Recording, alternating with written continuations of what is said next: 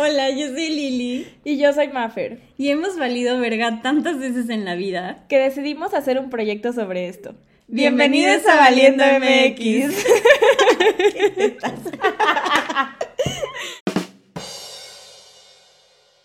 Hola amigos, ¿cómo están? Bienvenidos a un nuevo episodio de nuestro podcast.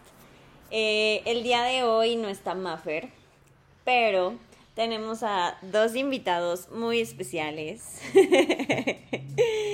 Porque vamos a hablar acerca de un tema muy profundo. Probablemente lloremos. Estamos bebiendo vino desde la tarde, entonces es peligroso.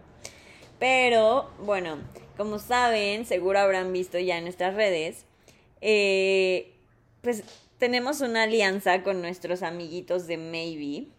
Entonces, pues tenemos aparte del equipo en Ciudad de México, ellos son de León. Así que bienvenida Ale, bienvenido Irvin. Muchas gracias. muchas gracias.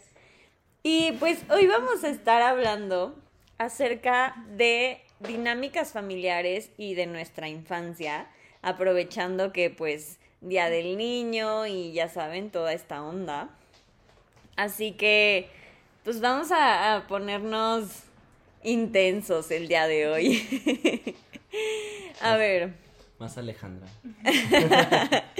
que, aparte como que durante el día salía a la conversación como, o sea, cuando les propuse grabar el episodio, cosas acerca del tema y fue como de, no, no, no, no hay que decir nada todavía y hay que guardarlo para el podcast para que sea todo súper orgánico. Así que no sabemos qué va a pasar.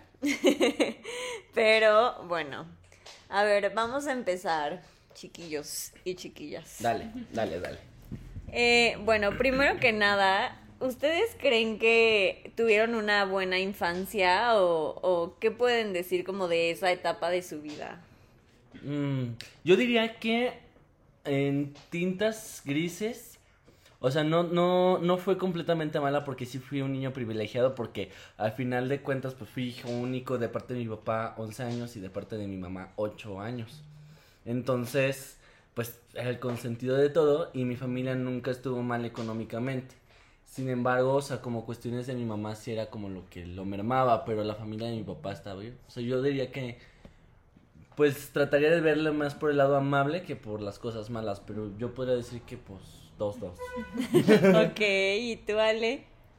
Yo también tuve una infancia entretenida. No voy a decir que tuve una infancia mala, pero tampoco no fue la mejor infancia. Mis papás siempre trataban de darme lo mejor. Este, y pues fui una niña feliz con mi hermana. Pero en general tuve una buena infancia. Ok, pues yo, híjole, a ver, es que justo como que todo lo importante de mi vida pasó cuando yo era chiquita. O sea, yo tengo un hermano y pues mis papás se, perdón por el ruido, pero CDMX. y Moca está aquí, pero bueno. Este, cuando yo era chiquita, o sea, mis papás se divorciaron cuando yo tenía tres años, pero pues no sé, llegaron a un acuerdo y como que siguieron juntos. Y al, cuando yo tenía cinco nació mi hermano. O sea, mis papás ya estaban divorciados y luego tuvieron a mi hermano. Pero de que, o sea, yo ni enterada de que mis papás estaban divorciados porque pues la dinámica familiar seguía igualita, o sea, vivíamos como en la misma casa y todo, ¿no? Y digo, también yo estaba muy chiquita, como que no ubicaba qué pedo. Pero luego, dos años después, o sea, yo tenía siete y mi hermano dos, se separaron como definitivamente de que ya nos fuimos a vivir mi mamá, mi hermano y yo a otra casa. Y pues yo seguía estando muy chiquita y fue como un shock muy grande de que, ¿qué pex? Porque así como el meme de, ¿por qué pasó eso? ¿Qué? sí, totalmente. Entonces, pues como que no entiendes qué pedo y así.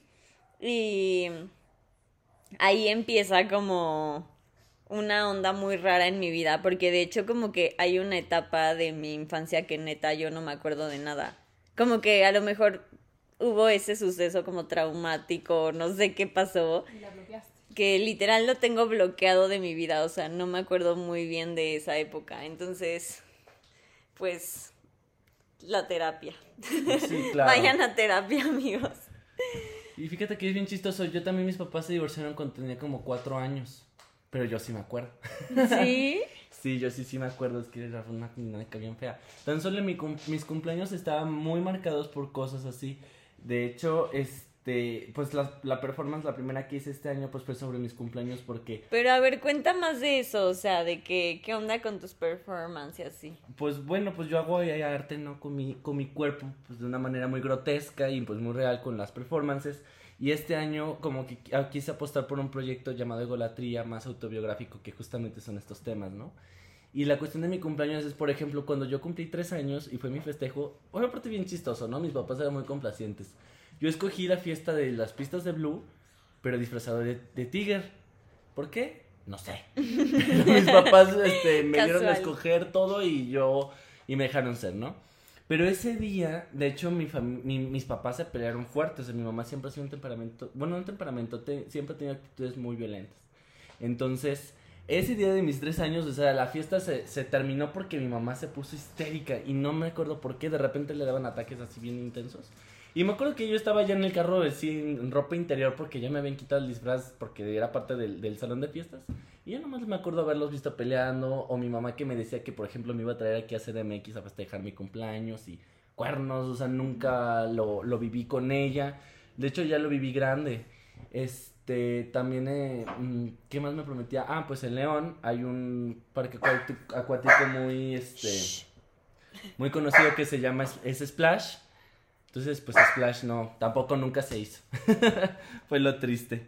No manches, fíjate que a mí me pasa algo súper similar que yo también traigo como ese trauma bien cañón y hace poquito me di cuenta, justo porque, o sea, no que me diera cuenta, pero como que lo asocié con, con algo que estaba viviendo en mi relación actual, de que con mi novio, por ejemplo, algo que me caga un chingo es que me diga una cosa y no la cumpla, o sea, que me diga de que no, pues vamos a ir a cenar a tal lugar y que nunca vayamos. O sea, como que puede ser algo bien estúpido. Ay, no, pero, pero sí frustra. sí, cañón, pero también me di cuenta que era por eso, como que yo traigo ese trauma ya de mi papá, que mi papá era muy de que, no, ahora en la quincena ya te regalo tu computadora. Y llegaba la quincena y, no, no, no, es que pues hasta la próxima y así, y jamás llegaba. Entonces es como, mm, pues ya, ya sé que digas lo que digas no va a pasar. Entonces, pues sí está bien feo eso. ¿Y a ti, Ale?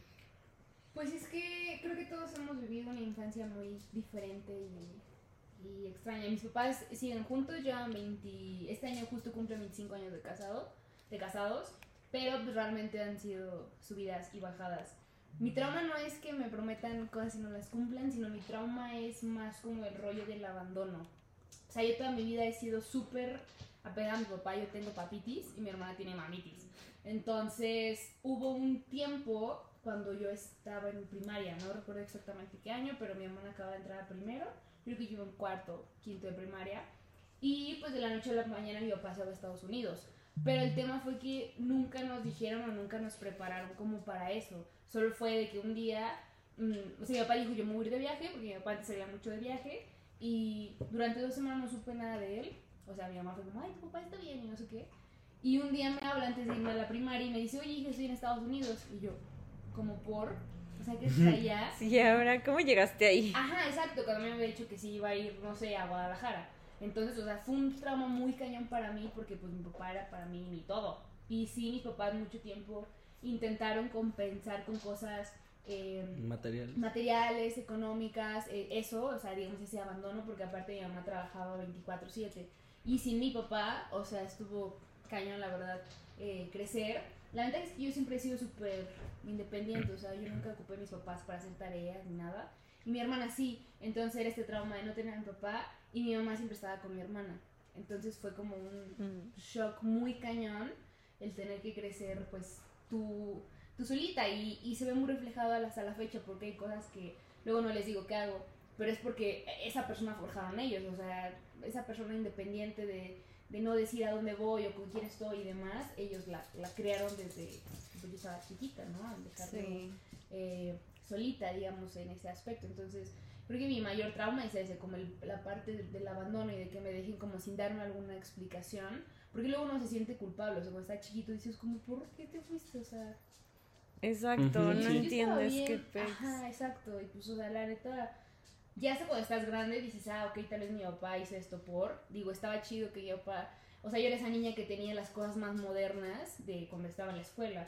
Pero de- a base de qué? O sea, nunca Sí. tuve como ese cariño y ese amor de mis papás que yo veía que mis compañeros sí tenían. La neta, dichosos los que son más son amas de casa. O sea. No sí, sí, sí. manches. O que tienen mamás que salen temprano del trabajo y pueden convivir con ellos. O sea, la neta que qué padre. Ey, sí, de hecho, igual yo, o sea, nosotros, pues les digo, desde chiquita yo vivía pues con mi mamá y con mi hermano, pero mi mamá sí te- igual trabajaba de que todo el tiempo, entonces quienes nos cuidaban a mi hermano y a mí eran mis abuelos. Justo. sí, Entonces, sí, pues sí. literal yo crecí con mis abuelos y hasta les decía de que mamá Rosita y papá abuelo, porque pues eran de que mis papás con los que estaba todo el día, todos los días y así. Sí, sí, sí. Y no manches, sí está cañón eso. Pues eso lo tenemos en común. O sea, pero yo. Bueno, yo siempre desde niño fui muy, muy, muy desapegado de los dos. Más de mi mamá. Entonces, cuando me cuidaban mis abuelitos o demás, como que no. no fíjate, nunca he sentido que me haya afectado. Al contrario. Como que me enseñó mucho a rascarme mis uñas. Y yo sí me salía a los 18 de la casa. O sea, cumplí. Y luego, luego me fui. Pero no fue porque ellos me hayan trabajado la idea. Simplemente fue como de. Ah, ya me voy. Sí, sí, sí. Pero mi papá, o sea, también lo sentía como que seguro porque yo sabía que cuando mi papá tenía la oportunidad se daba ese tiempo de estar conmigo. Entonces él también tenía un horario pues prácticamente igual. O sea, como mis la parte de mi papá pues son maestros, mi papá está en USAE, pues parte de la SEP y demás. Pues si yo estaba de vacaciones, ellos Sí. también. Entonces era así como un privilegio y por eso esos Claro. tiempos los, los tengo como un buen recuerdo, ¿no? Sí. O sea, yo creo que es como la manera en que se compensaba, como en el día a día casi no estoy o, o atiendo otras cosas, o sí estoy contigo, pero no estoy contigo. Y ya en temporada vacacional, ya, Se compensaba. exacto. Sí, sí, sí. Sí. No, pues yo, o sea, bueno, a ver, déjenme hacer un recap. Después de que eso pasó, o sea, como que mucho tiempo también de, más de mi adolescencia, de que ya no sé, como 12, 11, 12 años, yo me acuerdo que tenía como un odio muy cañón a mi papá, porque, a ver, la razón por la que mis papás se divorciaron fue porque mi, mi papá engañó a mi mamá. Entonces, cuando yo me enteré de eso, pues igual, se- o sea, estaba muy chiquita, entonces como que no entendía nada de que, o sea, lo veía literal como el malo, ¿no? De que, ay, ¿por qué nos haces esto? Así como si yo fuera parte de la dinámica de pareja, cuando ni al caso. Pero pues yo lo sentía como súper personal, ¿no? De que, ay, ¿por qué mi papá no pensó en mí cuando hizo eso y no sé qué? Entonces, literal, yo no quería ni ver a mi papá y era como de, este, no, pues entre, o sea, una, un fin de semana con mi mamá y un fin de semana con mi papá. Entonces, cuando me tocaba con mi papá, siempre ponía pretextos para no, para no irme con él, porque era como, no, no quiero estar con él y no sé qué y así. Y ya hasta que crecí, neta, tenía como, no sé, 18, 19 años, este, me cayó el 20 de que dije, o sea, a mí qué me importa, esa era como su dinámica de pareja y pues si no lo lograron y pasó eso, pues ni modo, o sea, como que yo no tengo nada que ver en eso. Y yo nada más estoy como perdiendo tiempo de calidad con mi papá o así como que teniendo le rencor y cosas así por cosas que ni siquiera me hizo a mí directamente. Entonces, pues ya literal hasta que crecí me cayó el 20 y me cambió el chip y ahorita no es como que tenga la así de que, uh, diario hablamos y la mejor relación del mundo, pero pues sí ya es súper diferente de que ya lo veo con gusto y ya platicamos súper bien y como que ya lo entiendo mucho mejor porque pues ya he vivido, no sé, situaciones de pareja y como que entiendo que pex y no sé. Y es que la verdad eso te afecta un montón. O sea, yo terminé yendo al, al psicólogo cuando tenía, yo creo que unos 15, 16 años. Y, y la neta te, te afecta mucho ese tipo de, de cuestiones porque te das cuenta que, que, o sea, son cosas que tú no tenías después de que mi papá volvió a Estados Unidos. A mí me tocó el rol, porque mi mamá todavía había trabajado, entonces a mí me tocó ese rol de decirle, oye, pa, hay que pagar la luz, oye, pa, hay que hacer tal cosa, oye, pa, falta no sé qué. Entonces yo empecé a tomar un rol de mamá, al igual que con, con mi hermana, y, y pues estaba muy cañón, era, era algo que no me correspondía a mí. O sea, yo no tenía el por qué pagar los platos rotos de esa, digamos, esa relación, esa dinámica que justo ellos tenían. Y cuando vas al psicólogo, pues te das cuenta de un montón de cosas Y, y la psicóloga me decía, me dice, es que, o sea, tú tienes que aprender a tomar tu rol, o sea, tú eres la hija, no eres la Sí. mamá. Si tus papás eran en la madre, pues ellos eran en la madre, o sea, tú no tienes por qué sentirte, porque yo decía, es que, o sea, yo estoy fallando en tal cosa y luego tengo que hacer tal cosa y pues, o sea, eran cosas que no eran ni siquiera mi responsabilidad. Sí. Entonces, lo malo es que luego te pierdes de muchas cosas de tu infancia por estarte preocupando de cosas de adulto. Exacto. Exactamente, no Y vives la eso- etapa. Sí. Exactamente, no vas ni siquiera con tus tiempos. Y eso tarde o temprano termina afectando y se ve reflejado en muchas cosas. Sí. En cómo eres con tu pareja, en cómo eres con tus papás. O sea, yo también llegó un punto en el que odiaba a mis papás porque decía, ¿por qué le prestan tanta atención a mi hermana? Una. Y dos, o sea, esta parte de- del abandono y el sentimiento de ser una hija única hasta cierto punto y de vivir con tu, con tu abuela y que tu abuela te cuide y luego a ellos les molestaba el hecho de que decías, es que mi abue, y mi abue, y mi abue, y ellos, ellos eran como, a ver, yo soy tu papá, tu papá o tu mamá. Sí. Y es como, a ver, a ver, ok, tú me diste a luz, o sea, y por ti estoy aquí, pero, o sea, realmente no tienes como mucho voz y voto en mi vida, porque realmente tú nunca has estado en mi vida.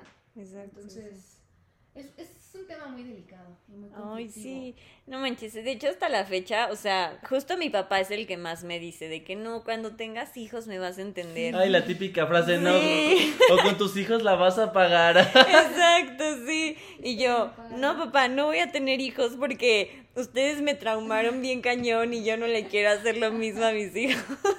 Es que siempre es un problema, ¿no? Y lo mismo que dicen todos los psicólogos, que si no viviste bien las etapas y traes tus conflictos luego... Sí. Y es que lo malo siempre es replicar los patrones incluso hasta de violencia que vives en, en- infancia. Exactamente. Sí. Y es un pedo. Sí, no, está muy cañón. Porque justo es eso, o sea, como que ellos no lo hacen a propósito, como que ellos hacen su mejor trabajo de papás y pues nadie te enseña cómo hacerlo bien ni nada. Y no te das cuenta que estás ahí jodiéndole el futuro a tus pobres hijos traumados. A ver, es cierto que ser papá no viene con un manual. O sea, no es que nacemos y dice así como, trata a tu hijo tal, llévalo a tal escuela o hay que darle tal cosa. O sea, tú vas aprendiendo sobre la marcha. Sí. Ya cuando tienes un segundo hijo, a lo mejor dices, ah, ok, ya hacemos por dónde va el asunto. Sí. Pero la bronca... Es que el primero. Todos somos los primeros, ¿no? Sí. Yo sí soy también el primero, O tú sea, también. todos somos Sí. los primeros y nos tocó el fregadazo. ¿no? Sí. Nosotros éramos el conejillo de La prueba. de la familia. Ay, no. Sí, Sí. exactamente. Oye, pero sería un, un buen modelo de negocio para una startup, ¿no? O sea, es, Entonces, o sea, escuela para padres. Sí, no manches. Pero la verdad sea, a lo mejor para mí estuvo mal cómo me crearon mis papás, pero a lo mejor para ti estuvo increíble cómo me crearon mis papás y tú dices Ajá. como que, ay, no, no sufriste. Sí, igual hasta yo di- diría como de, no, a mí me gustaría que mis papás hubieran hecho eso, ¿no? Pero pues Sí. no sé porque no estoy en tus zapatos y no viví sí, sí. realmente como eso. No, y aparte el sentir es muy diferente, por eso mismo, o sea, es como cada quien lo vemos desde nuestra ausencia, ¿no? O sea, Sí, sí, al sí, final sí. de cuentas. Sí, no.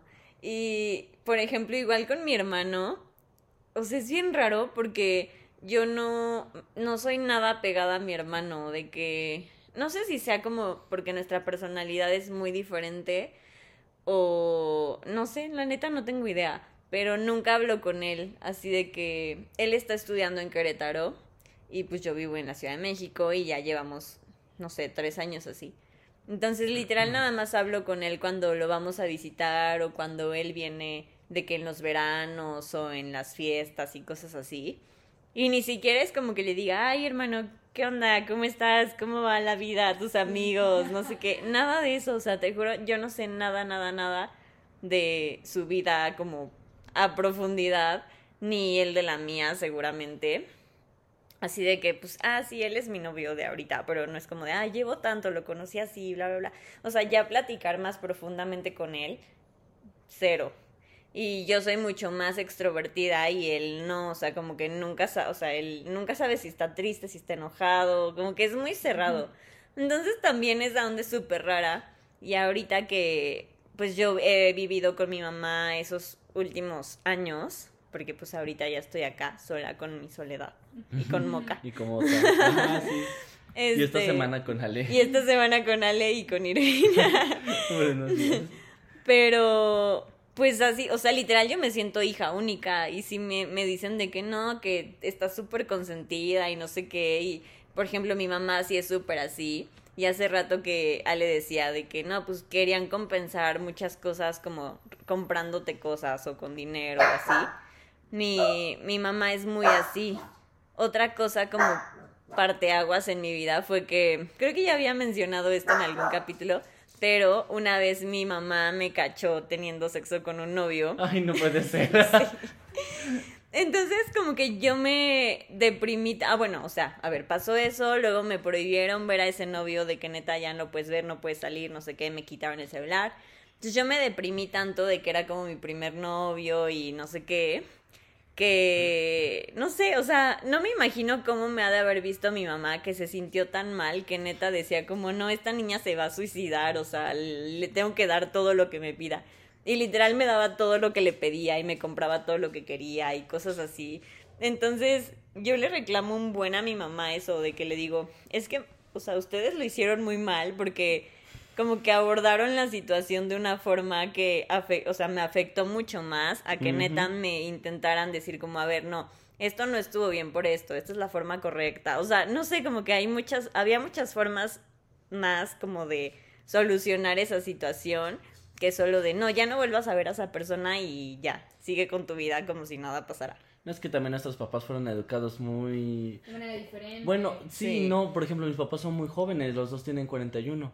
Me llevan 19 años. Sí, qué joven. Entonces, ellos sí son como un poquito así pro a educación sexual, pero no como en muchas cosas. O sea, por ejemplo, mis papás, este, yo con mi papá sí le echo mucho a creer de que, ay, papá, si no hubiera sido tan güey, ahorita no estaría aquí. Y me dice, por eso agradece. Digo, no, ¿qué agradece? Yo no te pedí vivir.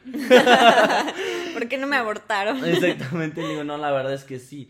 No, y, o sea, yo por ejemplo que ahorita voy a terapia y hablo como las situaciones complicadas que tengo con mi mamá, a mí sí me dice mucho, ¿no? Dice, a lo mejor tu mamá de manera inconsciente sí te trae hasta cierto recelo porque entre comillas te interpusiste en la vida, ¿no? Digo, Sí. pues sí, muy entre comillas porque pues no fue como que llegué y dije, ah, sorpresa, ¿no? O sea, Sí. me mandó la paloma del Espíritu Santo así. Llegué en una cigüeña. Exactamente, y de repente, ¿no? O sea, pero al final de cuentas es cómo aprendes a vivir con todo eso. Digo, la verdad es que algo que yo platico mucho, por ejemplo, en Instagram, ahorita que traigo la performance de mi mamá como muy presente o muy próxima, es esa misma cuestión como de, de yo no sé lo que es, por ejemplo, el amor de mamá. O sea, si tú dices, o usas esa alegoría de, es que no hay nada como el amor de mamá, es como de, ¿sabe qué será? Porque de verdad yo no tengo esa referencia. Y hay personas que a mí me preguntan como de, oye, ¿no te sientes mal? Digo, pues no te puedes sentir mal si no sabes lo que perdiste, entre comillas, porque pues nunca lo viviste. Sí. Digo, entonces, pues para mí es normal ver a mis papás separados, verlos juntos me causa conflicto. De repente que se han juntado por alguna que otra cosa mía, ay, no, es horrible. Y la cuestión, este, también como que mi mamá, yo no probé la comida de mi mamá hasta los 13. ¿En serio? Sí, mi mamá no cocinaba, no hacía nada, o sea, hasta los 13 yo probé su comida. Guau. Entonces, y cuando me enfermaba, o sea, no, era como de me puteaba y ya los demás se hacían cargo de mí. Pero en, realidad no sé, yo no, yo no puedo decirte, sí, sí sé a qué te refieres con el amor a mamá. ¿no? Mi papá es, pues, como los típicos hombres, ¿no? En su momento, de, de que tengo que ser rudo, tengo que, pues, ser como más recio, no tengo que expresar tanto. Ya como con los años se le ha bajado, ya como que ya se está volviendo viejillo y ya, ya, ya, ya le está cambiando, ya también. Es más sensible. Sí, ya, es que ya también, pues ya tiene tres hijos, ¿no? Ya tiene a mi hermana, que tiene ahorita siete añitos, tiene a mi hermano de once. Ya, pues yo ya me fui de la casa, pues ya con ellos lo vive de manera diferente. Sí. Se casó con mi mami, mi, mi madrastra, que no les gusta utilizar esta palabra, por ejemplo, en casa. Entonces, este, ella sí me trató mucho como mi mamá. O bueno, como debería de ser una mamá, ¿no? Lo que yo pienso que debería de ser. Pero ella llegó como hasta los ocho años, nueve años. O sea, yo realmente, pues en esa edad, pues es como de que, ah, pues, muchas gracias, ¿no? O sea, pero no... Qué Sí, bonito, no, no gracias. dimensionas y no comprendes en el nuevo rol que estás entrando. Exacto. Nunca nadie sienta contigo y te dice, a ver, o sea, que creo que ese también es un problema muy cañón de los papás, que a veces intentan, eh, pues sí, para no lastimarte, intentan disfrazar la situación y es como, a ver, o sea, tú sigue pensando, por ejemplo, en tu caso, Lili, sigue pensando que somos juntos y que somos felices por siempre, mientras realmente ya ni siquiera tenemos una relación como tal. Sí. Entonces, o sea, los papás a veces por proteger te dañan más. sí. Y eso está muy, muy cañón y muy horrible. Sí, cañón. Y fíjate que ahorita que Irving decía eso de que ver a tus papás juntos y Ay, demás. sí, es rarísimo. Justo mi familia, siempre que cuento esto, como que la gente dice, ay, wow, está bien raro. Porque hasta eso mis papás tienen una relación súper buena actualmente. O sea, de hecho mis papás tienen como una empresa juntos y cosas así y trabajan súper bien. O sea, hablan diario para cosas del trabajo y demás. Y súper normal. Y luego también nos vamos de vacaciones así de que los cuatro juntos. Y así literal como una familia convencional, por ponerlo así entre Sí, comillas. Tradicional.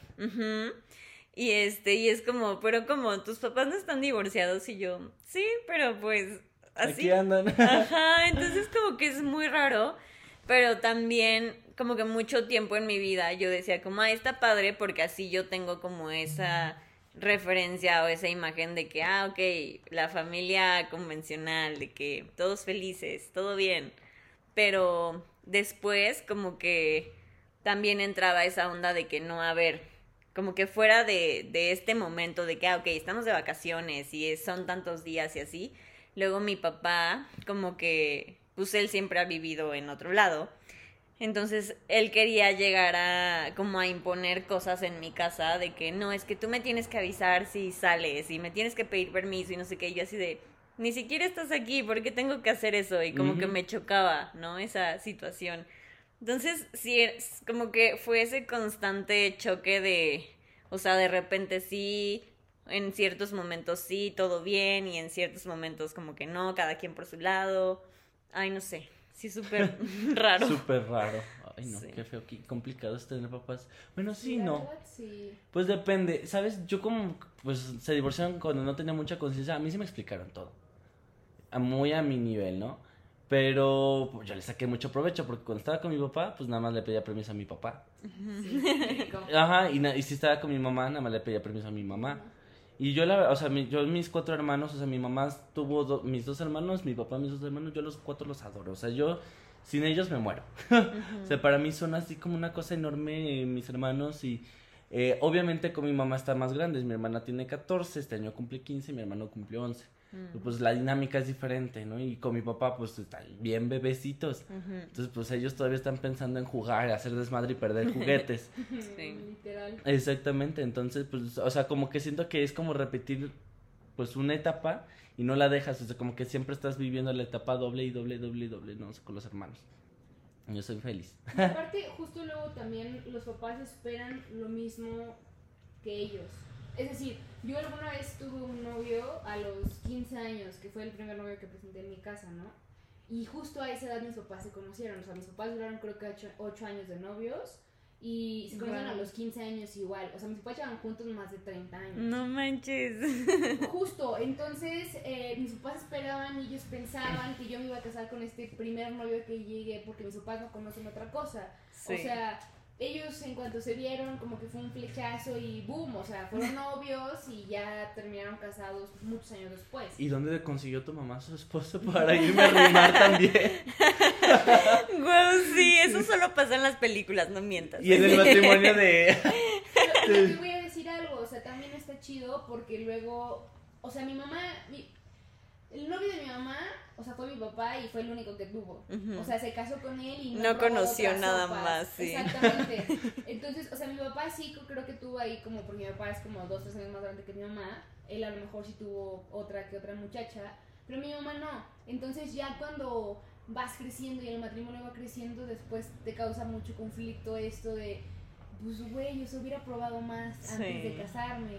Pero en aquellos tiempos era como Pues mal visto. increíble, increíble casarte con tu novio y mal visto que andes con uno y con otro, ¿no? Exacto. Ahorita, digo, al menos nosotros somos súper open mind y, y pensamos en otras cosas y, y nada de pedir permiso y, o sea, es muy diferente a, a lo que ellos tenían anteriormente. Sí. Entonces, mucha gente dice, ¿cómo se han aguantado tantos años?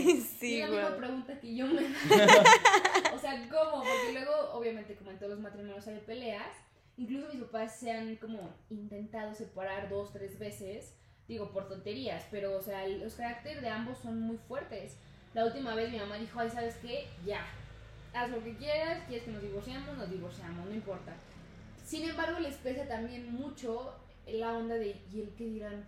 O sea, llevamos tantos años de casados juntos como para Mm, divorciarnos sí. y la dinámica familiar y no sé qué.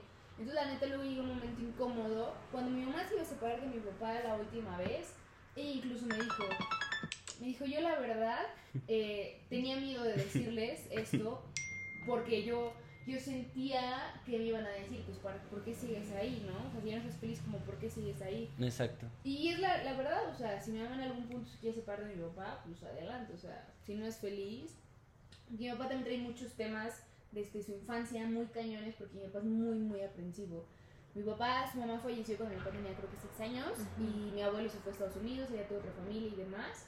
Entonces, mi papá y mis tíos siempre anduvieron de una casa en otra y, y pues no, o sea, mi papá no vio muchas cosas. El otro día me contaban que sus citas eran en el circo, porque mi papá no conocía el circo. Entonces, para mi papá el hit ir a, a un circo, porque de chiquito nunca lo llevaron.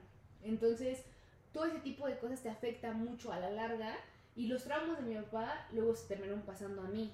O sea, Sí. su problema ahora es mi problema y está muy cabrón que tú tengas que cargar con algo que no te corresponde. O sea, Sí. uno como hijo tiene que cargar el carácter de tu papá y te chingas porque es tu papá. Entonces, o sea, no le puedes zongar porque yo soy tu papá. Ok, sí, pero pues trata tus traumas para que no sea de esa Exacto. manera. Wow, sí. O sea, la verdad, también la bronca muy grande que veo es que, o sea, para que tu papá vaya al psicólogo está muy cañón. Exacto. No, y sí. más tu papá. O sea, Sí. mi mamá, cuando yo, yo fui a terapia, mi mamá fue este, para platicar con la psicóloga cuán- cómo yo era de niña y para justo empezar a rascar y ver de dónde venían mis traumas. Y, y mi papá, claro que nunca quiso entrar con la psicóloga. Mi papá es como, yo estoy bien, no pasa nada. No sea, estoy loco.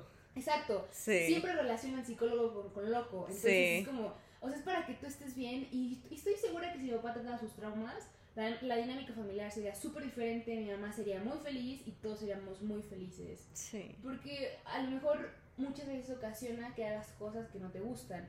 Por ejemplo, el simple área laboral.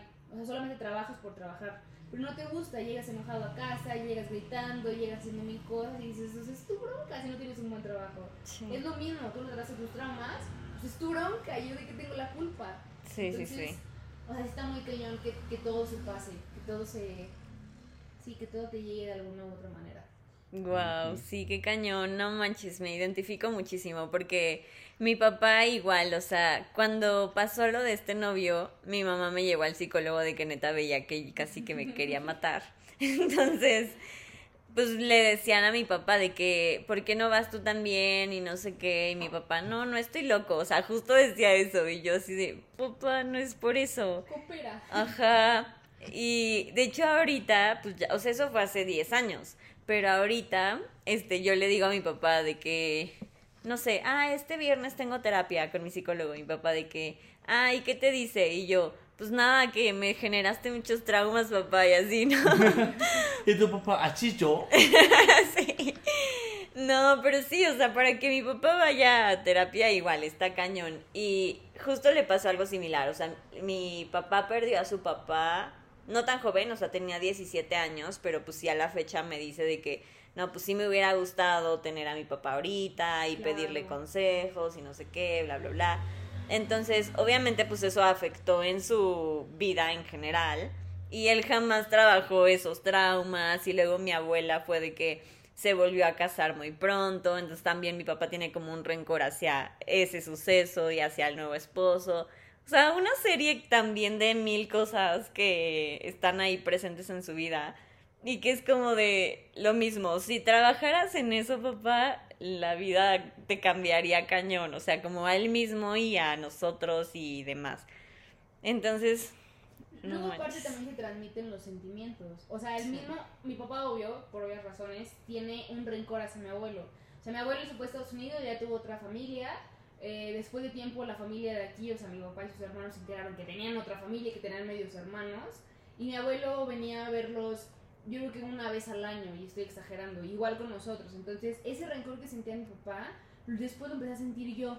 O sea, yo decía, ¿ese señor quién es? Y hasta la fecha, digo, la verdad, si a mí me dicen, el día de mañana tu abuelo se murió, pues, pues órale, o sea, la verdad es que no, no tenemos un vínculo ni un, Una Sí. historia, ¿no? Exacto, una historia, un afecto. ¿Cómo te explico que las últimas veces que vino me trajo ropa de todavía de niña? O sea, de que de 10 años. Neta. O sea, Ay, no, o De sea, que no tiene ni idea, ¿no? no ver el tiempo pasar. o sea. No sí, más. o sea, realmente a, a ese punto de que no tienen idea de cuántos años tenemos, de qué pasa en nuestra vida, de si somos, de no somos. Y, y está muy cañón que te transmita y todos mis primos sienten lo mismo. O sea, es como ese rencor hacia mi abuelo de, del mismo que sienten sus, sus papás. Y eso está muy feo, la neta, porque es alguien que a ti no te hizo daño, pero a tu familia sí le hizo daño y eso te hace daño. Sí, claro, pues retomando lo de la infancia, pues es que, ¿sabes qué pasa? Una, un, cuando estaba, no sé si propiamente en terapia, pero una vez una psicóloga de niño me dijo que muchas veces los conflictos de los papás, eh, como en este afán de querer desahogar eh, con los hijos, nos platican las cosas y nos generan el mismo estrés, ¿no? O nos lo cuentan muy a su manera y le meten tanta emoción que lo terminas adoptando como eso. O sea, por ejemplo, si tu papá te contaba la historia de tu abuelo, pues obviamente lo contaba con ese desprecio, Sí. que adoptas ese desprecio. Y es tuyo ese desprecio. Exactamente. Y justamente, o sea, lo que, a mí, eh, lo que a mí me quisieron trabajar en ese momento es de que si mi mamá hablaba con un desprecio hacia mi papá, yo no lo tomara como mío para no generarme un conflicto con como fue tu caso, ¿no? O sea, también Lili, o sea, no...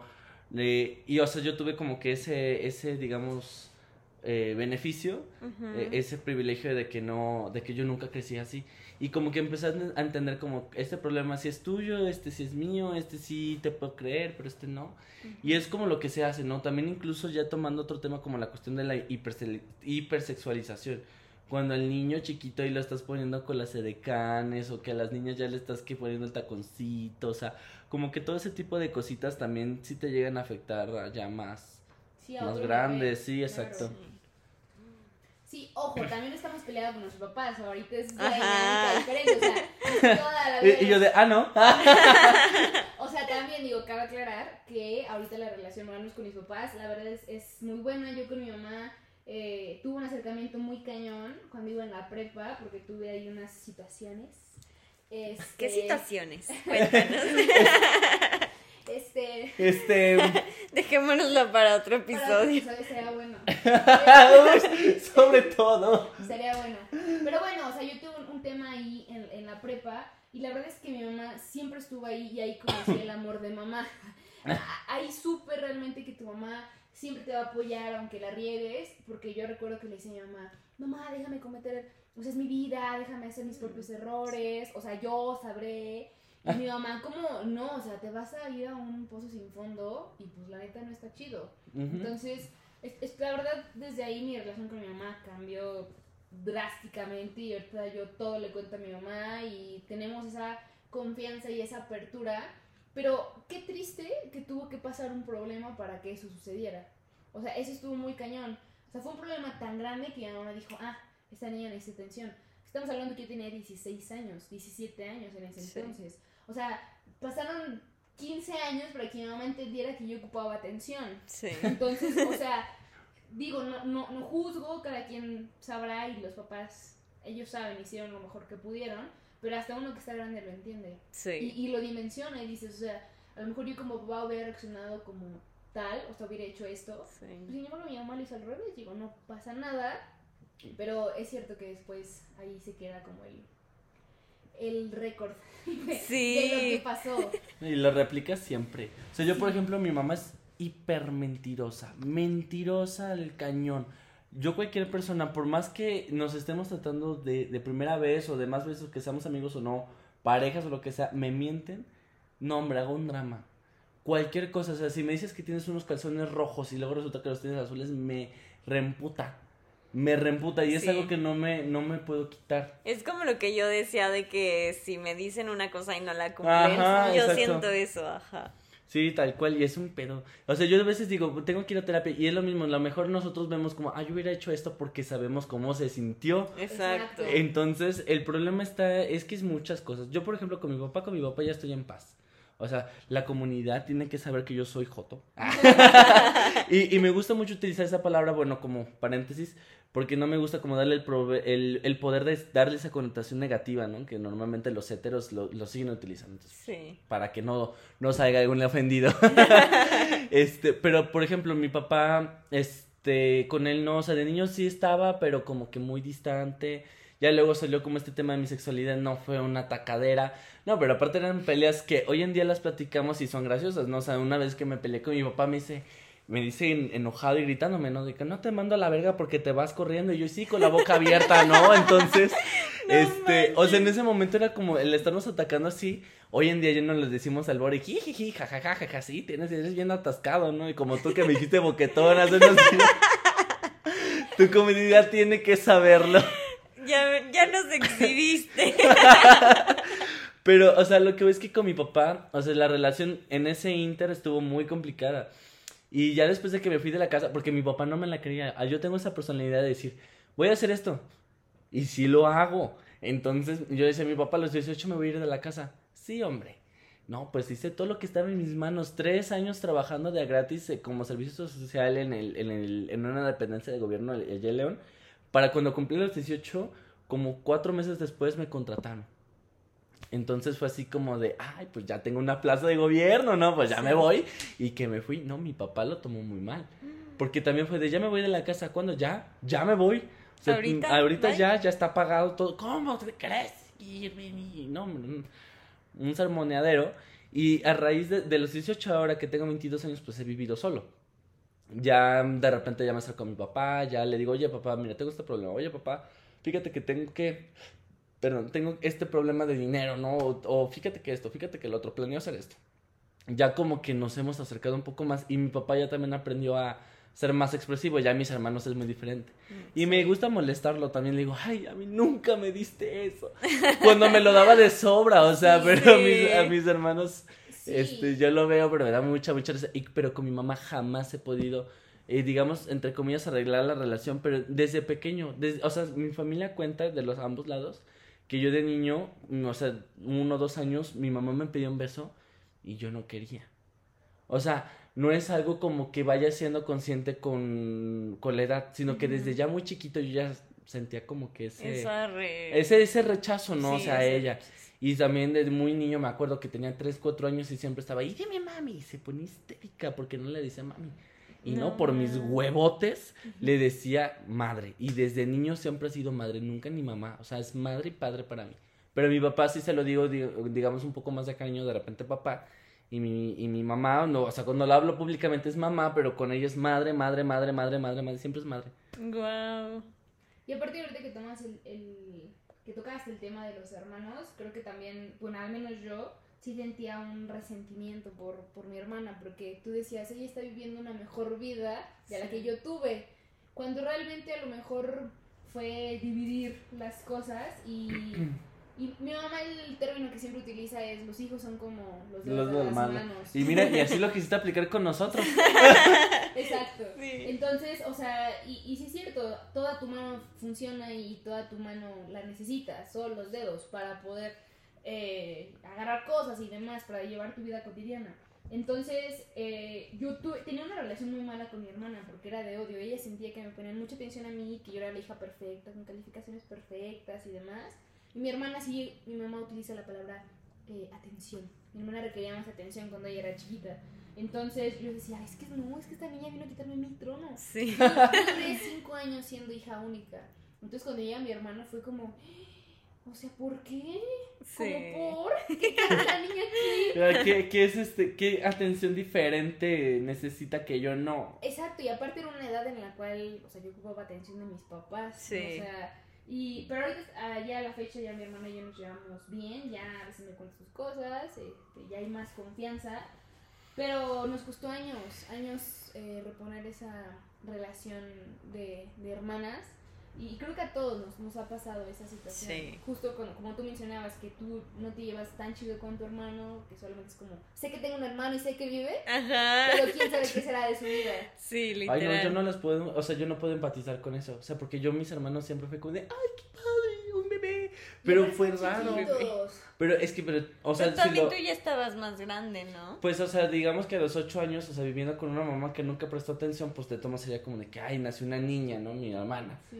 O sea, al final de cuentas, yo lo podría pensar como de, ay, no es hijo de, mi- no es hija de mi papá, entonces, o sea, como que te podrías dejar influenciar mucho, Pero no, o sea, yo los cuatro siempre los he querido mucho. Y por igual. Y, y por igual, entonces, bueno, no, no sabría si decir igual, porque realmente no puede ser igual, porque unos, por ejemplo, los hermanos de mi mamá viven lo que yo, la violencia que yo viví con ella, la psicológica y la física. Entonces, la atención que tengo con ellas, pues es mayor a la que tengo con los de mi papá, porque ellos están bien. Entonces, o sea, llegó un momento en donde mi papá y, y mi mami, mi madrastra, me reclamaban mucho eso. Y, digo, y es que les explicaba esto. Digo, a ver, mientras tú a mis hermanos te preocupas por llevarlos a la escuela, estás al pendiente de ellos, te enojas porque no te cuentan cómo estuvo su día. Y a mis hermanos les preguntas, ¿cómo te fue hoy? Y dicen, bien, a secas y se encierran en sus cuartos. Le digo, a mí me preocupa eso. Sí. Porque mi mamá los acostumbró así, mi mamá no los lleva a la escuela, pa- prefirió pagar transporte para que los llevaran. Dices, mi mamá trabaja y demás, sí, sí trabaja, pero desde su casa, lleva años así, ella es, su, es autoempleada. Entonces puede manejar su horario como se le plazca, ¿no? Sea, la cuestión de las vacaciones, mis hermanos se quedan en León, yo normalmente los cuido y ella se va al extranjero de vacaciones. Entonces nunca he llevado a mis hermanos, o sea, no, mis hermanos no conocen, mi mamá ya conoce Japón, este, Costa Rica, Buenos Aires, España, ya conoce varios países y mis hermanos no. También es a lo mejor como vivir esa parte que no pudo vivir en su juventud. Sí, porque fue sí. mamá, ¿no? Exactamente, es lo mismo que me dice, que, o sea, que me ha dicho psicólogo, pues sí, pero ya lo, lo empezó a vivir desde que yo me tuvo a mí. O sea, lleva veintitantos años eh, estancada en eso y no ha salido. Aparte, mi mamá trae un tema que, que pues es muy, muy de ella, pero que al final de cuentas, o sea, ese tipo de atenciones, o sea, mis- mi, mi papá en la vida va a dejar solo a mis hermanos. Apenas se está animando, pero porque mi hermano ya tiene 11. Sí. Porque mi hermano es, o sea, cuando está en una situación, digamos, entre comillas, que para él es límite como quedarse solo, agarra mucho el chip de la responsabilidad. Y cuando está mi papá, sí, rompe, se pelea con mi hermana, hace y deshace, ¿no? Pero mis otros hermanos no. O sea, yo enseñé a mi hermana a cocinar como desde los ocho. Wow. Entonces, pues desde los ocho. Y siempre depende mucho de mí. O sea, tenemos un grupo de WhatsApp los tres. Y con mis otros hermanos no ha habido la necesidad. Mis hermanos de parte de mi mamá me hablan mucho así como de, oye, ahora pasó esto, oye, pasó lo otro, oye, escuchamos esto, oye, escuchamos el otro. Y ellos tampoco viven una infancia bien. O sea, ellos lo, lo viven diferente porque para mí la distracción era la tele. Sí. Y para ellos es estar en internet. el, en el internet, exactamente. sociales. Entonces, pues también yo digo, es que si yo no salía de ese contexto de mi mamá, yo no podía estar bien para ayudarlos a ellos. Sí. Y a ellos les ha costado en como reflexionarlo un poco, de repente sí me reclaman por qué me fui. Pero la manera en que yo quiero sanar un poco mi culpa, digo, bueno, si nada más con internet los puedo, digamos, distraer un poco, pues ¿qué hago? Les pago todas las plataformas de streaming que me pidan. Porque, o sea, eh, digo, es la, lo, lo, yo siento que es entre comillas lo mínimo, ¿no? Los escucho, estoy al pendiente de si necesito irme corriendo a la casa y llevar a la pinche policía si es necesario, sí lo puedo hacer. Pero hoy, en este instante, ¿qué puedo hacer por ustedes? Pues darles una distracción. Sí. Mi hermana le faltó un teléfono, ten hermana y está tu teléfono, ¿no? O sea, también parte de mi motivación de estar generando recursos es tener como un colchón que me permita manobrear ante una emergencia con ellos. Y con mi papá no es así. O sea, mis hermanos no saben cocinar y si saben cocinar es porque ellos han tenido la iniciativa de acercarse con mi mami. Pero no tiene la necesidad. Exactamente. Exacto. A los 11 años, mi hermana, a los 14 años, desde los 12, 13 años, ella se hace cargo de mi hermano pequeño. Entonces, pues imagínate, ¿no? Yo los cuidé a ellos y luego yo me voy y ahora mi hermana asume el rol y cuida a mi hermano. Sí. Y así nos estamos pasando la bolita y, o sea, ya llegó hasta el punto donde mi hermana y yo ese de, cumples 18, te vienes a vivir conmigo a la casa, consigues un trabajo y vemos cómo lo hacemos entre los dos, pagamos tu carrera.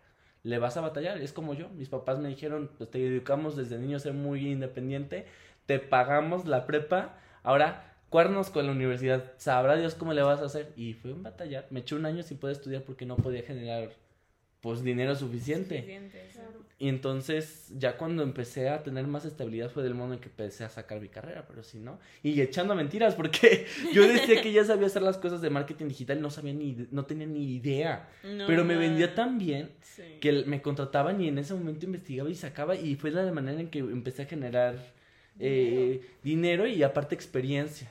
Claro. Que ya en la universidad pues mandaba el trabajo, o sea, la, la campaña que hacía para el trabajo la mandaba como tarea y me la valían, o sea, Sí, dos sí. pájaros de un tiro, o sea, de sí, pues tienes que encontrar la manera. La manera. Qué cañón.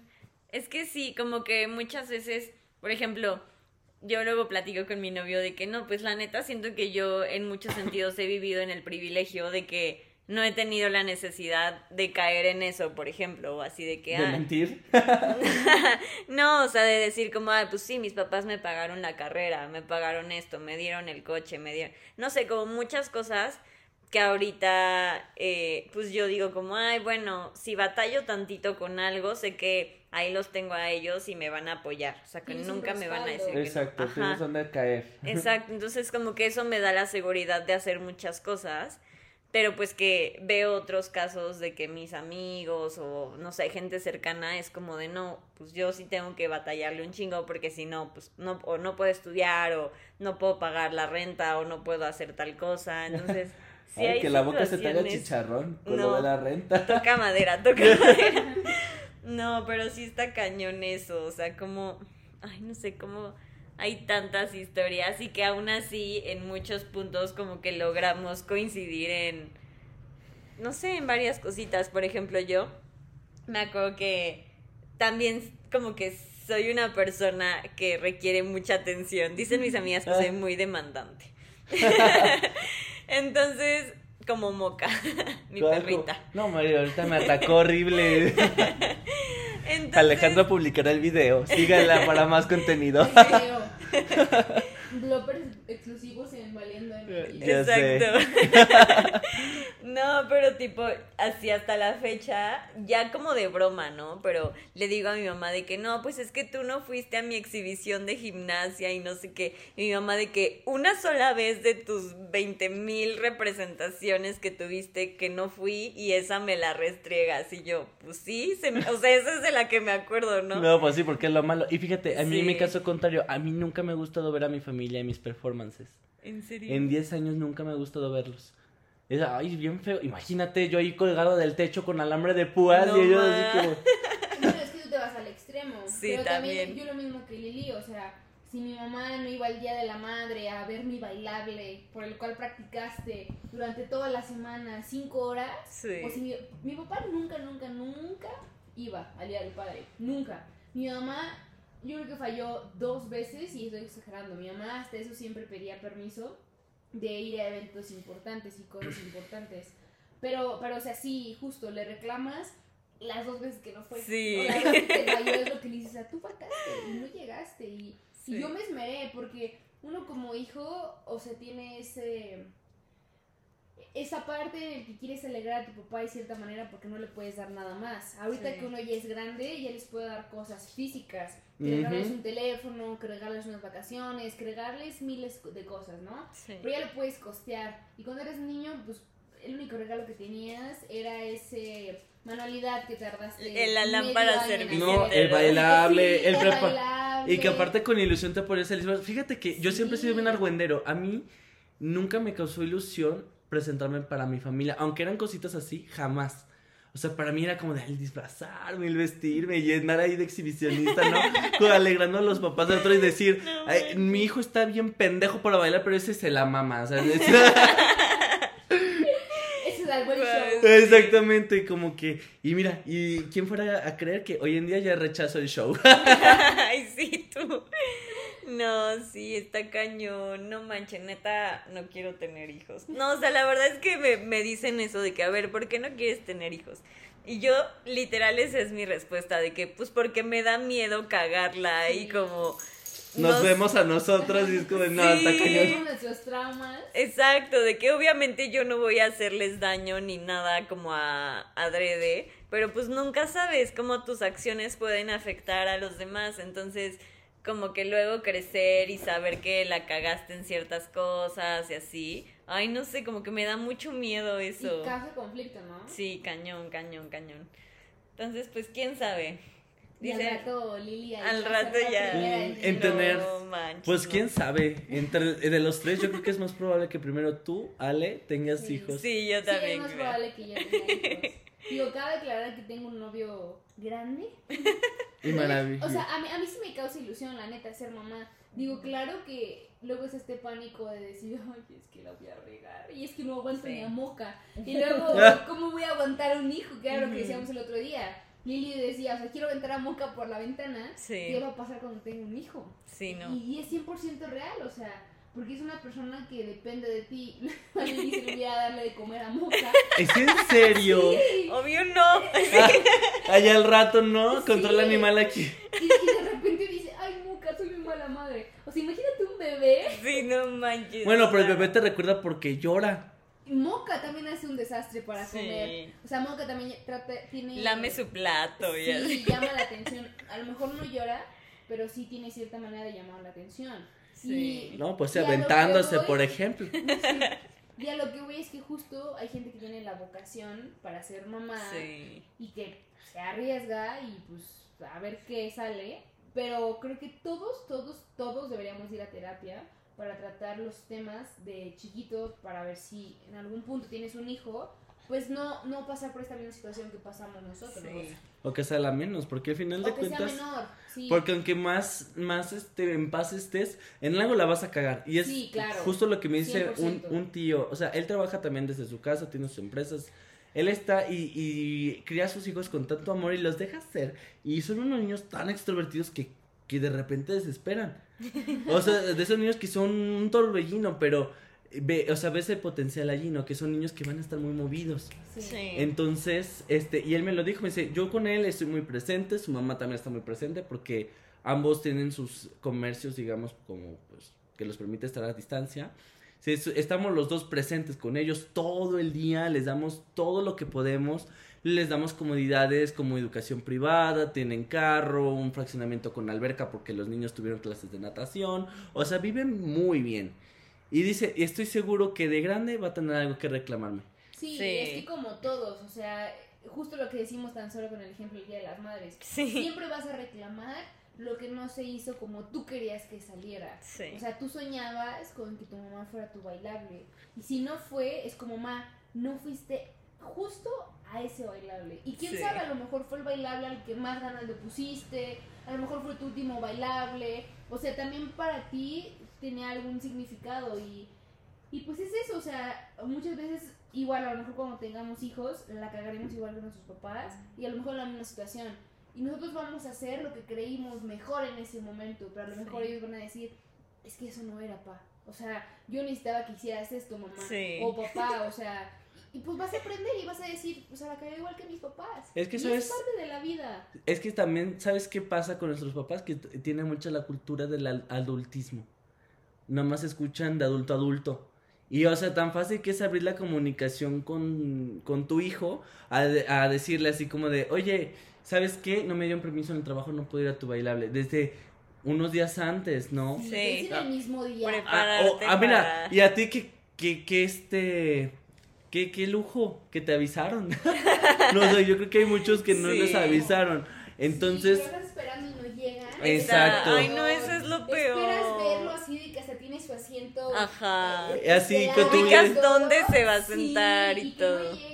no. Ay, sí, Ay, no qué feo manches. caso. Qué bueno que Moca no habla porque... ¿Qué diría Moca? ¿Qué diría Moca? No, sí, justo eso, o sea, como que uno de mis rollos es el miedo, otro es como el...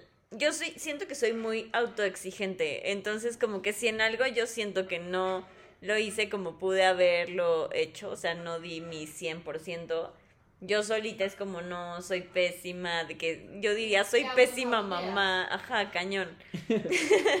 entonces, ay, qué miedo, no sé, no sé, ya veremos en unos añitos. Pero- ándale. ¿Quién sabe? ¿Quién sabe? Uno Sigan nunca las sabe. redes sociales de Sí. Valiendo, guarden este podcast y cuando pase, digan no que no, pistolito, no que no tronabas y ya. ¿A qué?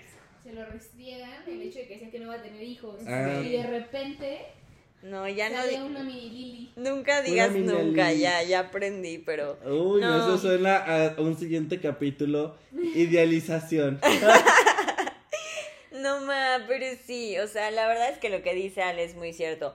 Hay que ir a terapia siempre, o sea, muchas veces tú dices como, ay, cero, cero lo necesito, estoy perfecto, no sé qué. Y a mí me ha pasado que con mi psicólogo digo como, ay, no, pues la neta como que esta semana no pasó nada interesante, o sea, de, podría saltarme esta sesión. Pero ya en la sesión salen cosas Sí. que digo como, wow, yo creí que estaba perfecta y esta sesión me hizo darme cuenta de mil cosas más. Entonces, Y en la sesión justo Sí. vas descubriendo tus traumas. Y así pueden Sí. ser cosas súper chiquitas. El otro día estaba viendo unas sesiones que hacen los psicólogos de... O sea, yo realmente tengo un trauma muy, muy cañón de cuando la gente hace ruidos cuando come. O sea, neta, de verdad es algo que... O sea, no.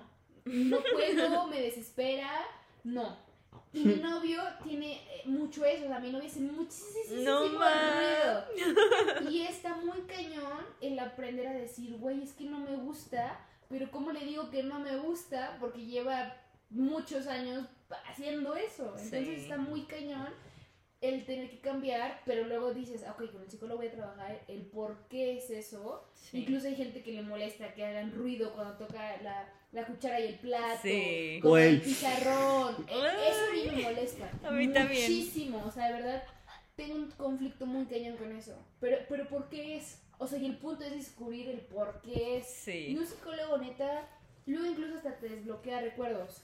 Un psicólogo real te dice como, oye, es que te acuerdas cuando, cuando yo iba a terapia de que tu mamá me contó que hiciste esto de chiquita. Yo, ¿lo hice? ¿En Ajá. momento? Y de repente mágicamente te aparece el recuerdo y dices, ah, sí lo hice. O sea, sí era Guau, yo. qué loco. Sí, y con un psicólogo neta es No una man, yo no, maravilla. yo no he trabajado, o sea, eso que les digo de que hay mucho tiempo de mi infancia que no me acuerdo. No manches, no sé. O sea, como que no lo he trabajado tanto. Como que mucho siempre ha sido en cuestión de mi papá. Como que tengo muy presente ese tema y fue algo que me pegó mucho de como ese odio y luego de entender por qué lo había hecho y como la reconciliación y demás. Como que me he enfocado mucho en trabajar eso. Pero todos esos años que no tengo presentes en mi memoria, sepa. Algún día iré a que me cuenten qué hice en Sí, sí. esos años. Ay, no, a mí Y me da justo miedo. porque está bien cañón y que te dicen que todos los recuerdos que no tienes de tu infancia los tienes bloqueados porque pasó algo, porque Sí. tuviste algún trauma. Entonces, por ejemplo, yo veo fotos mías de, de mis fiestas y digo, ¿cuándo pasó esto? ¿Por qué pasó esto? Y, o sea, ¿y qué pasó en la fiesta que te causó un trauma para que no lo No te recuerdes? En teoría tenemos que recordar todo, Sí. en teoría, pero pues a lo mejor no había sido tan traumática Ujú. que, que no Había recordamos sido- nada. Y luego Sí. resultó que tu trauma fue que te regalaron la Barbie X en lugar de la Barbie que te había gustado. Exacto, ¿no? puede ser. Mm, sí, no, por ejemplo, Sí. yo le digo a mi mamá de que es que yo siempre quise la bebé comiditas y nunca me la regalaste. Yo siempre quise el hornito. Yo también, el microornito. No. El microornito, pero a mí me cagaba el. Es para niñas. ay, y hoy en día me lo quiero pinches comprar. Cómpratelo y nos haces unos. Unos hace unos brownies como los que me hicieron comprar hoy. Por cierto, Sí. sígalos en todas sus redes sociales. Los mejores brownies, Sí, dicen la verdad, ellos. se llama Lumbisa Gourmet. Así, este, este podcast no está patrocinado, pero están muy buenos los Sí, brownies. no. Al contrario. Ojalá que nos, patrocina- nos patrocinaran brownies. Patrocínenos, please.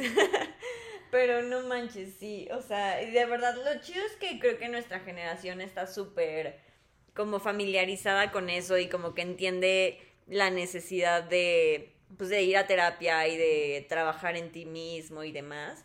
Y pues nosotras ya podemos inculcarle eso a no- las siguientes hijos, generaciones. Claro. Incluso y ya entender y decirles, a ver, vas a ir al psicólogo, pero no porque estés loco. Ajá. O sea, no vas a ir por eso, sino es porque es sano, realmente es muy sano y porque estamos de acuerdo que no es lo mismo que yo te cuente a ti las cosas a que se lo cuentes a un psicólogo. Claro. Obviamente ellos siempre te van a hablar desde un punto profesional y desde tu bienestar. O sea, yo te puedo decir, ay, sabes que Lili, vaya, vete de la ventana mejor. o sea, y a lo mejor el psicólogo te dice, no, sabes que hay que tratarlo de tal, hay que hacer tal cosa y redescubrirlo. Y la neta está bien chido porque te, te descubres y Sí. entiendes y dices, o sea, neta soy así por esto y por esto y esto me ha forjado. Y en esto la he cagado y, y esto que me ha pasado, he cometido tal cosa y es la consecuencia de esto. Sí. Pero la verdad está bien padre al psicólogo. O igual como decir de que, puta, me caga esto de mí y quiero saber por qué soy así, y trabajarlo y cambiarlo Sí. y así. Entonces también para eso sirve un buen. Sí, tú vas teniendo tu propio crecimiento y vas entendiendo e incluso vas ayudando después a la gente. Luego Sí. la gente, tú aprendes muchas cosas estando en el psicólogo, Sí. Y las conversaciones con tus amigos y demás se vuelven más entretenidas. porque ya no solamente es hablar de cosas eh, vanas, o sea, Superficiales. Exacto, ya hablas más profundo, ya te entienden, y ya dices, ok, o sea, la conversación que estamos teniendo ya va más allá Sí. de lo coloquial, de lo simple, de decir, hola, ¿cómo estás? Bien, ok, ¿y por qué estás bien? Ajá, O sea, ¿qué estás realmente haciendo? estás bien. Exactamente, y, o qué te está haciendo que estés mal, o que estés más o menos, qué está Sí. pasando contigo, ya es, es diferente, son otros temas. Uy, sí. Wow. Pero ¿quién somos nosotros para juzgar? Así Concluyendo el podcast, ¿quiénes somos nosotros para juzgar? Vayan al psicólogo, trabajen sus traumas, tomen Perdonen a sus agua. papás. Perdonen a sus papás, Sí. wow, sí. Sí, la verdad creo que esa es la enseñanza de este podcast. Eh, perdona a papás, a lo mejor es un proceso un poquito difícil, doloroso, porque la verdad siempre es muy doloroso el recordar y el entender las cosas. Sin embargo, vale totalmente la pena, porque es, todo esto eh, fortalece mucho la relación y, y está bien chido amar a la gente, ¿no? Ya no ver a la gente como con ese odio. Sí. Y yo que en algún punto odiamos a nuestros papás. Sí. Y ahorita ya es como, wow, o sea, es mi papá. Ya para mí es mi superhéroe. O sea, ya Sí. no es como el señor que me abandonó. Sí, Entonces, eh, está muy chido entender y perdonar a tus papás y decir, ok, la cagaron, pero pues, ni modo. Hicieron lo mejor que pudieron con lo que tenían. Exacto, justo, justamente eso. Y, y pues avanzar y, y seguir y nosotros no cagarla igual. Exacto. Aprender de esos errores y no repetirlos también. Exactamente. Ay, pues sí. Qué cool que están aquí. Gracias por compartir experiencias tan profundas y tan Personales. personales. Sí, y falta, ¿no? Y falta mucho. Pero siempre es un gusto estar aquí, Lili. Gracias por tomarnos en cuenta. Ay, no, qué padre. Soy la más feliz. Ojalá que ya se queden acá en la CDMX conmigo. Pues yo ya estoy buscando en donde sí. De tus seguidores, alguien quiere un roomie. Anuncio Mercadólogo digital. Con, con trabajo estable. Divertido. Divertido. buena Uy. onda. Ay, no, Alejandro no dice eso. Ah. No, de verdad, muchas gracias por habernos invitado. Digo, está muy padre el compartir este tipo de experiencias personales y aprender todos juntos y nos conocemos más.